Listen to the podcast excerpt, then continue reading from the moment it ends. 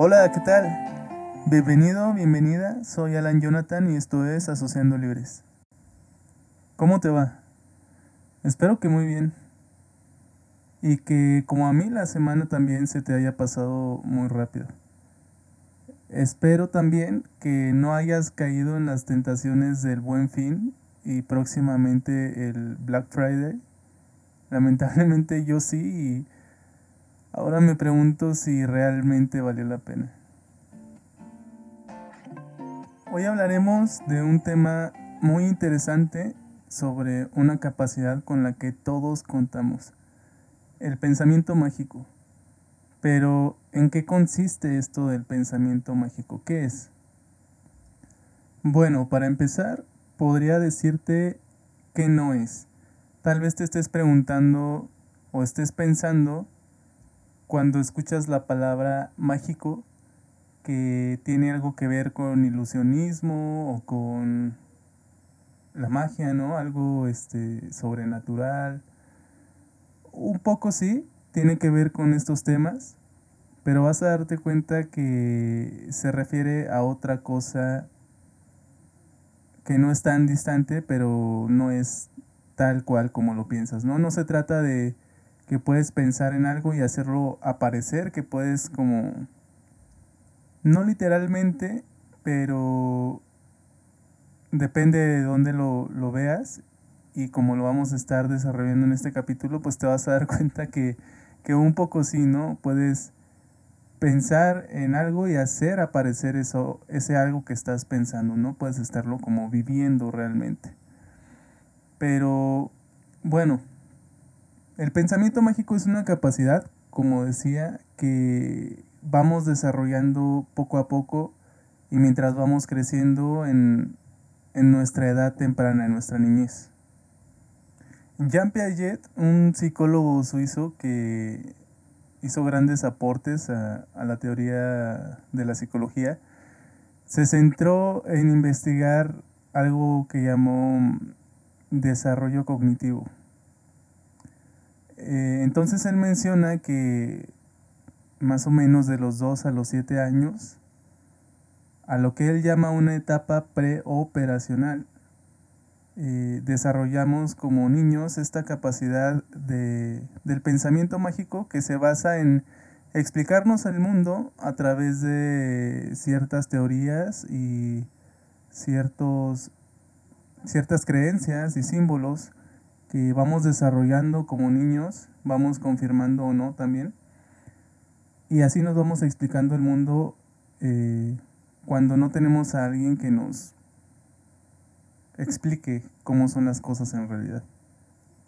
Freud también menciona en su trabajo Tres ensayos acerca de la teoría sexual que cuando somos niños nos formamos nuestras propias teorías de acuerdo a nuestro mundo infantil que está plagado de símbolos y de, por así decirlo, de ciertas mitologías con las que podemos explicarnos lo que está pasando, ¿no? Podemos explicarnos cómo funciona, cómo llega otro niño al mundo, cómo funciona el embarazo, etcétera. Entonces, esto del pensamiento mágico eh, se, lo, se le denomina así de cierta manera porque no tiene una base, podríamos decirla, mm, científica, objetiva, que tiene que ver más con este sistema de creencias y la cosmovisión que cada uno tiene acerca de su entorno y de lo que está pasando.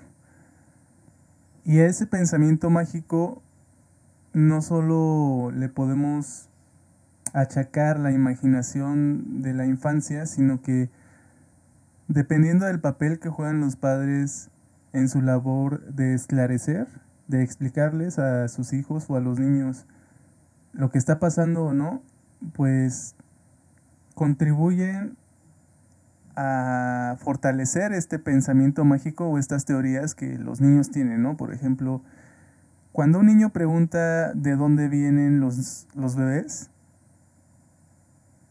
probablemente y lo más seguro es que ya tiene una teoría de dónde vienen. Lo que está haciendo es tratar de confirmar o no su teoría. Para, saber si tú tienes otra teoría más creíble, más eh, interesante o que le haga más sentido dentro de su mente infantil. Pero cuando le respondes con una mentira o porque los niños se dan cuenta, ¿eh? cuando, cuando estamos mintiendo, cuando le queremos sacar la vuelta a un tema y te pueden decir que ah, que sí, que está bien o pero realmente si tu respuesta no les resulta lógica, se quedan más bien con su con su teoría. Entonces, si un niño está pensando, no sé, de repente que porque es, es común que piensen que de alguna forma los bebés están en el estómago de la mamá. No tienen como esta, todavía esa educación sexual por el tabú que aún tenemos en, como sociedad, en el que hasta muy entrada la, la infancia tardía o ya entrando en la adolescencia, pues viene esta educación sexual, ¿no? Y de repente preguntan de dónde vienen los bebés. ¿Y qué responde por lo general un adulto? En lugar de decir, bueno, este, mamá y papá tuvieron relaciones sexuales, un espermatozoide fecundó a un óvulo y poco a poco se fue desarrollando hasta convertirse en un ser vivo. Y explicarles lo maravilloso que es que de dos células de pronto se desarrolle un ser que ahora está preguntando de dónde vino, ¿no? En lugar de, dar como esa explicación y tener esa oportunidad para mostrarles a los niños la realidad, ¿qué es lo que se contesta? Bueno, pues la cigüeña eh, de pronto llegó y te colocó en esta canasta o te colocó en tu cuna y te conocimos, te vimos, etcétera. O sea, puede ser una respuesta con un origen noble, entre comillas, porque el sexo no tiene nada de malo, ¿no? Y explicárselo a un niño, a una niña, no gráficamente, tal vez, pero explicárselo sin tapujos, eh, sin esta pena o condescendencia, pues es mejor para ellos que decirles una mentira, porque aparte de que les estás o les estamos dando un cuento de hadas, de que estamos fortaleciendo ese pensamiento mágico, pues se dan cuenta de que estás mintiendo, que no los consideras una persona, no sé, capaz de comprender lo que estás diciendo o lo que sucede en realidad o que no es lo suficientemente maduro, o que no confías en, él, etcétera, ¿no? Un montón de cosas. cosas. Más allá, más allá de, de lo que estamos hablando hoy, de fortalecer este pensamiento mágico que poco a poco tiene que irse dejando mientras crecemos, pues viene todas, toda esta serie de cosas solo por tratar de cuidar la pureza de los niños. Y al decir, o sea, empleo esta palabra pureza porque decir pureza implica que los adultos somos impuros o qué es lo que sucede ahí. bueno, cierro este paréntesis para volver al tema de hoy. Y eh, lo que estábamos mencionando es que un niño probablemente ya tiene una teoría, quiere comprobarla o escuchar otras para ver si son más verosímiles que la que ya ha formulado o que la que ya tiene en la mente. Y se le ofrecen una serie de otras teorías u otros relatos fantásticos que tienden a reforzar este pensamiento mágico. Y este es un ejemplo de cómo funciona más o menos eh, esto del pensamiento mágico, ¿no? Hay, eh, hay un recurso que tenemos para explicarnos el mundo y para explicar lo que está sucediendo a nuestro alrededor que tal vez no está acompañado de pruebas objetivas o de un análisis muy profundo o de contraponer la hipótesis con los hechos, pero es un recurso que, que tenemos, ¿no? Para poder de alguna manera darle sentido a la realidad en la que estamos viviendo. Y aquí voy a introducir a un autor que me gusta mucho, llamado Levi Strauss. Este hombre escribe un libro en 1958 llamado Antropología Estructural, en el que además de muchos otros conceptos y desarrollar otras, otras teorías, introduce un término que es la eficacia simbólica, que va muy de la mano de, de esto del pensamiento mágico.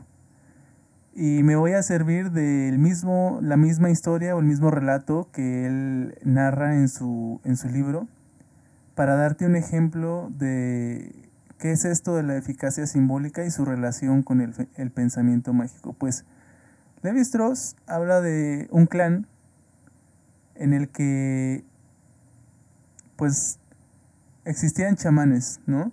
Existían estas personas, autoridades dentro de la tribu a los que se les consideraba, aparte de médicos y curanderos, pues también sacerdotes, entre otras cosas, ¿no? Dependiendo del, del clan o la tribu donde, donde se les encuentre.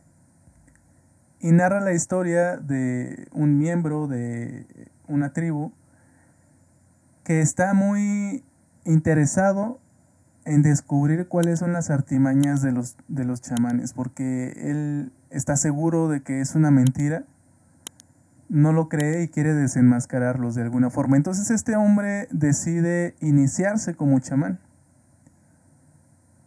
Estoy resumiendo mucho la historia, si tú gustas puedes ir a leerla en su libro, muy interesante, te la recomiendo. Pero a grandes rasgos este hombre logra entrar se inicia, empieza a iniciarse como chamán y se da cuenta de, mientras lo están enseñando, lo están instruyendo, de que tiene que adquirir una serie de habilidades que lo van a convertir en un buen chamán, que es, no sé, poder inducir el vómito, eh, poder desmayarse a voluntad, etcétera, etcétera, etcétera, ¿no?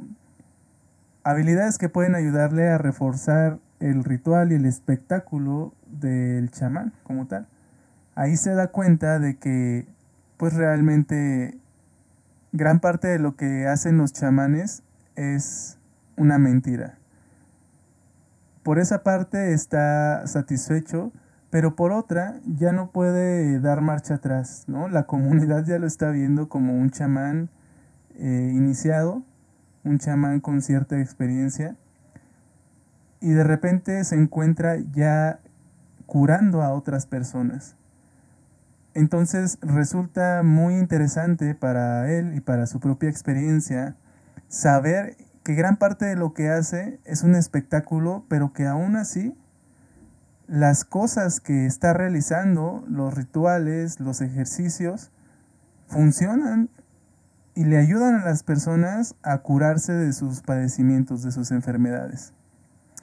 Entonces, es una experiencia bastante reveladora y muy curiosa porque ahora se encuentra en una situación en la que se pregunta qué es lo que está sucediendo y si realmente existe un poder sobrenatural que le permite curar a las personas.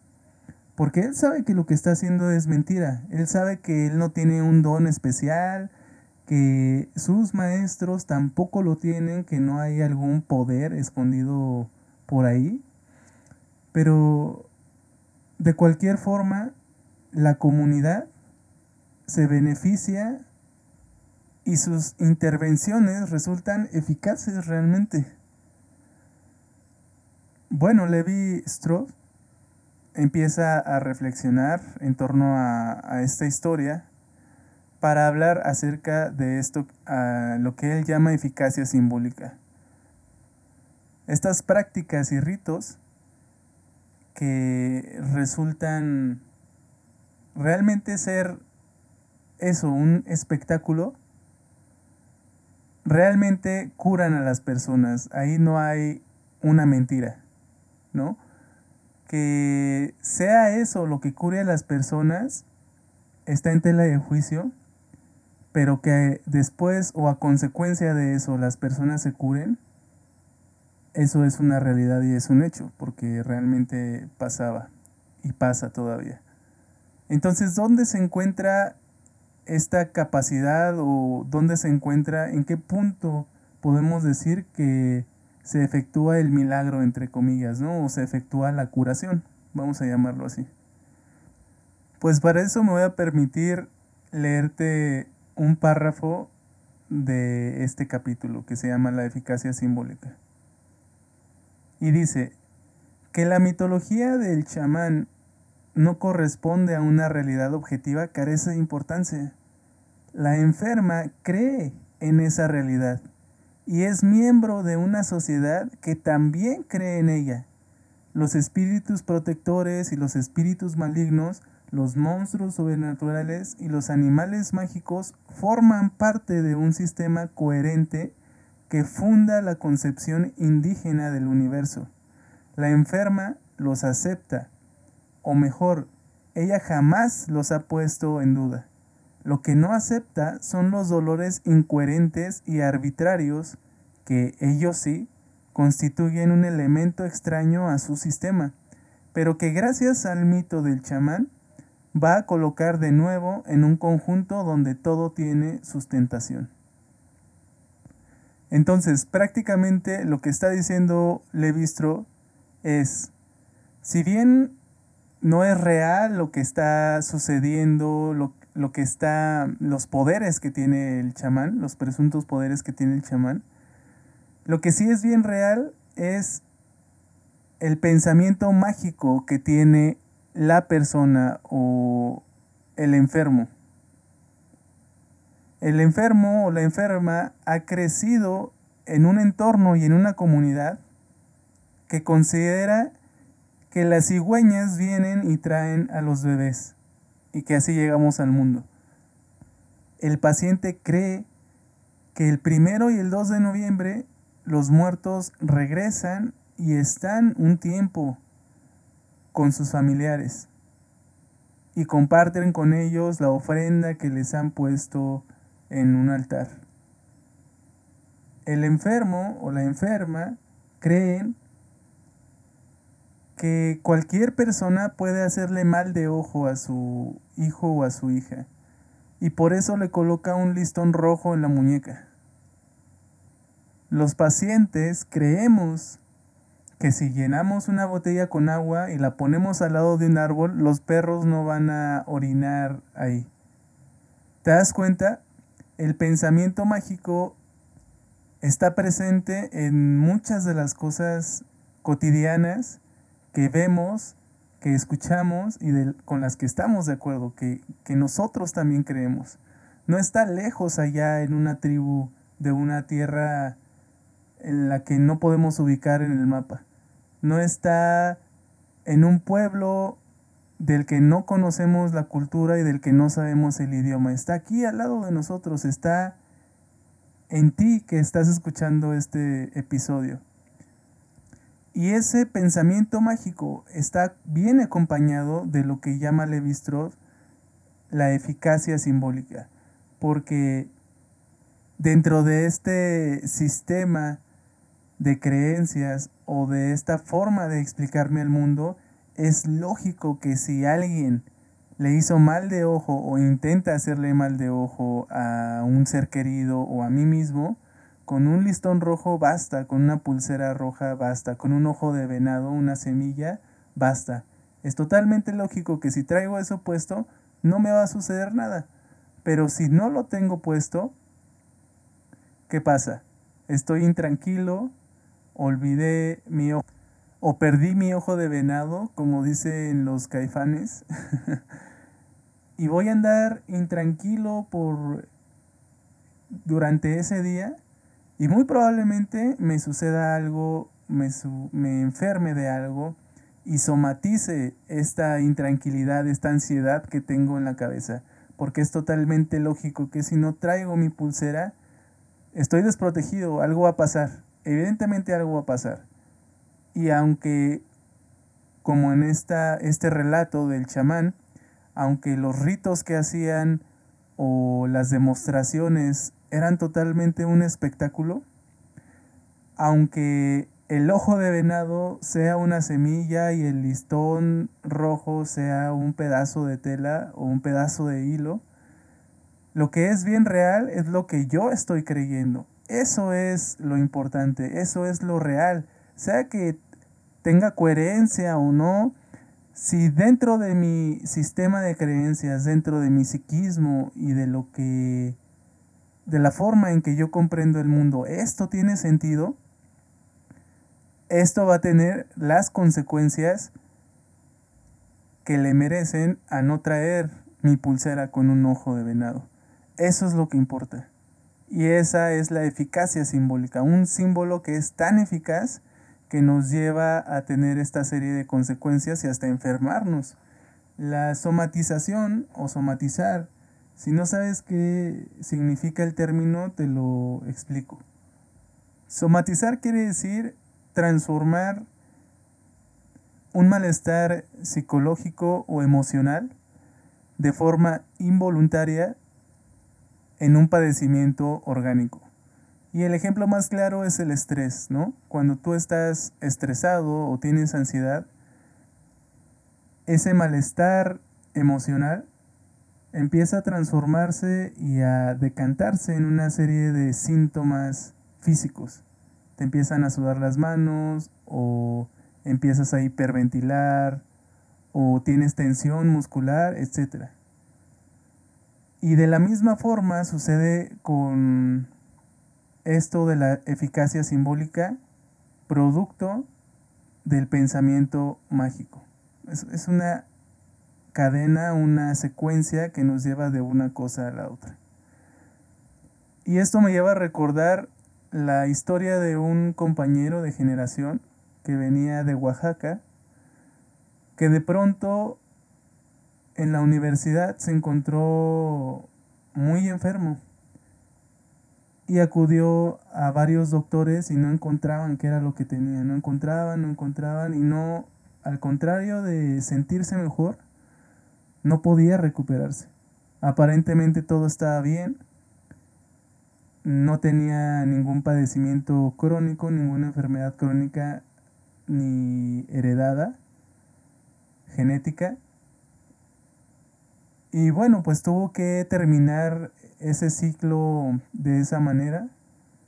Y cuando fueron las vacaciones, tuvo la oportunidad de regresar a su pueblo. Y en su pueblo fue con el curandero de su comunidad, que era igual una especie de entre brujo y chamán. Y resulta que a su regreso venía perfectamente bien. El brujo lo había curado y los males que tenía aquí en la ciudad, que ningún médico pudo, pudo curar ni saber de qué se trataba, en su comunidad, con su curandero, con su brujo, pudo resolverlo y regresó sano y completo y entero y era algo increíble de ver justo cuando estábamos viendo estos temas. ¿Y qué sucedió ahí? Que al regresar a su comunidad, al lugar que compartía su pensamiento mágico, su cosmovisión, su forma de entender el mundo, esa persona, ese brujo, ese chamán, pudo ayudarle a darle sentido a lo que le estaba pasando, con las palabras, con los símbolos que se encontraban dentro de su propia comunidad. Los médicos de la ciudad no tenían idea de qué era lo que estaba pasando y por qué podía estar surgiendo ese problema, por qué de alguna forma estaba somatizando. Sí que podían darle pastillas para relajarse o para poder dormir mejor, pero el problema de fondo subyacía, ¿no? Estaba ahí, no se iba y era lo que se debía atender. Pues cuando regresa a su comunidad y es atendido por esta persona, esta persona, como en el relato de Levi le ayuda a darle sentido a lo que le estaba pasando con los recursos imaginarios, y por imaginario no, me refiero a falso, sino de, de, la imaginación, de la mente. Esos con los recursos con los que su estructura psíquica contaba. A ver, te voy a poner otro ejemplo también de la forma en que la mente es tan fuerte, tan poderosa, que llegamos a somatizar las emociones que tenemos. Existe algo que se llama pseudociesis, que en español se le conoce como embarazo fantasma. Y es muy común, es más común de lo que te puedes imaginar. Y un embarazo fantasma es un síntoma físico real que se presenta en las mujeres que tienen un deseo enorme de tener un hijo o un bebé. Y estas mujeres somatizan todos los síntomas de un embarazo real. Se le llama embarazo fantasma porque al momento de que acuden a un médico se dan cuenta de que no había nada, pero todos los síntomas, incluso que el vientre se inflame, existen y suceden en estos embarazos fantasma. ¿Por qué? Porque el deseo es tan fuerte, la mente anhela tanto esta situación que el cuerpo somatiza y responde en consecuencia. También tienen contracciones, los pechos duelen, o sea, gran parte de los síntomas de un embarazo real suceden en un embarazo fantasma. Y al final no hay nada en el vientre. Es tremendo, ¿no? Es real y es impresionante. Pues este símbolo es muy eficaz. El pensamiento mágico está aquí presentándose en todo su esplendor. Pues bien, después de esta pequeña explicación, o más bien descripción, porque no soy muy bueno eh, explicando, ni siquiera me atrevería a decir que te expliqué esto del pensamiento mágico ni de la eficacia simbólica, porque hay personas que lo hacen mucho mejor que yo y que lo hacen de forma completa. Yo solo estoy dándote algunos ejemplos y explicándote algunos conceptos, pero bueno, ahora pasemos a hablar un poco sobre las ventajas y las desventajas que tenemos en la vida cotidiana con el pensamiento mágico.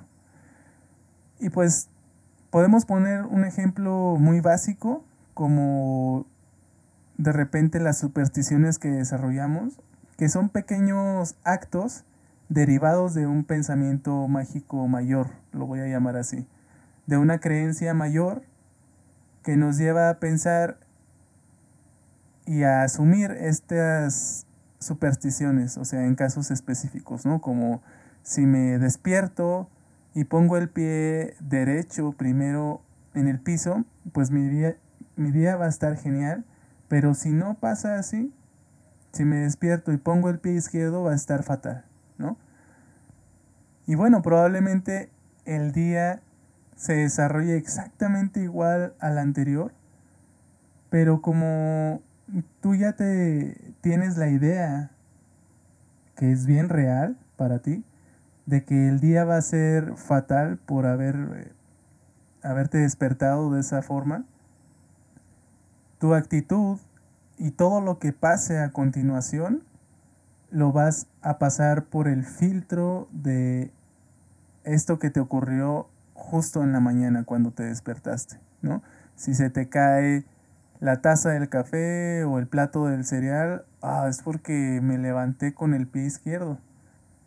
Pero si te hubieras levantado con el pie derecho y se te hubiera caído la taza del café o se te hubiera caído el plato del cereal, bueno, encontramos una serie de explicaciones para analizar esto que se acaba que acaba de suceder. ¿Por qué se me cayó el plato de cereal o la taza del café? ¿Será que iba a tener un accidente más adelante y por este contratiempo ya no sucedió? Ha de haber sido porque me levanté con el pie derecho. ¿Qué quiero decir con esto? No quiero decir que sea bueno ni malo, porque como ya vimos, cada una cada uno de nosotros tiene ha crecido con un sistema de creencias y una forma de ver y entender el mundo. Y eso le es parte de nuestra estructura psíquica. de nuestra psique, de nuestra mente. Y eso le da sentido a lo que somos nosotros también. No hay por qué reírse de que un futbolista entra a la cancha brincando con un solo pie o una persona se puso una playera que es de la suerte, es esa playera la de la suerte, o alguien lleva tres plumas, etcétera. Cada quien tiene sus propios rituales, sus propias supersticiones, y de acuerdo a ese sistema de creencias, a su pensamiento mágico, será la ventaja que pueda tomar o las desventajas que le provoque su misma situación, ¿no? Porque una persona podría pensar que levantarse con el pie izquierdo es de buena suerte. Yo soy zurdo, por ejemplo, y yo no considero lo izquierdo de forma negativa o peyorativa, ¿no? yo soy zurdo.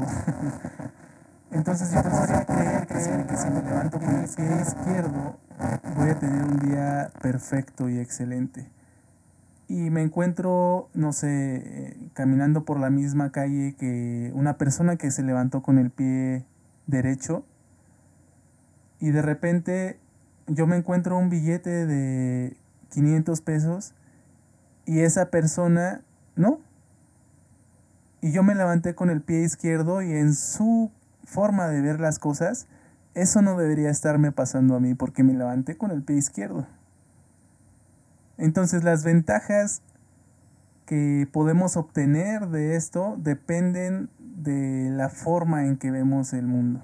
Depende del sistema de creencias de cada, de cada uno, del pensamiento mágico y de cómo se funda ese pensamiento mágico en cada uno. Podemos encontrarle ventajas y desventajas a la situación personal de cada quien. Pero lo que sí puede ser una desventaja y aquí voy a meterme en un terreno un poco escabroso, es cuando un pensamiento mágico o un sistema de creencias se vuelve de alguna forma opresor para nuestra propia psique, para nuestra propia estructura. Cuando una religión, pongámoslo así en palabras mayores, que también cuenta como un sistema o una forma de comprender al mundo, porque unos creen que el mundo se creó en siete días, otros creen que salimos del maíz, otros creen, etcétera, ¿no? De acuerdo a su mito fundacional, unos creen que algún ser nos creó, nos formó, otros no lo creen así. Pero cuando este sistema de creencias se vuelve opresor y juega con la culpa, ahí me parece que tenemos una gran desventaja. Y por otro lado, dentro de este terreno, también nos encontramos con personas que lamentablemente entienden cómo funciona el pensamiento mágico y sacan provecho de ello. Y prueba de esto son todas las sectas que se han inventado ciertas personas y algunas de las cuales hemos visto que terminan de manera fatal, con suicidios multitudinarios, con comunidades cerradas o autoexcluidas de su sociedad y que más allá de representar una ventaja para poderte para poderle dar sentido a tu vida usan nuestra capacidad de asimilar el pensamiento o los pensamientos mágicos, de asimilar otras realidades y de utilizar la eficacia simbólica para hacernos daño.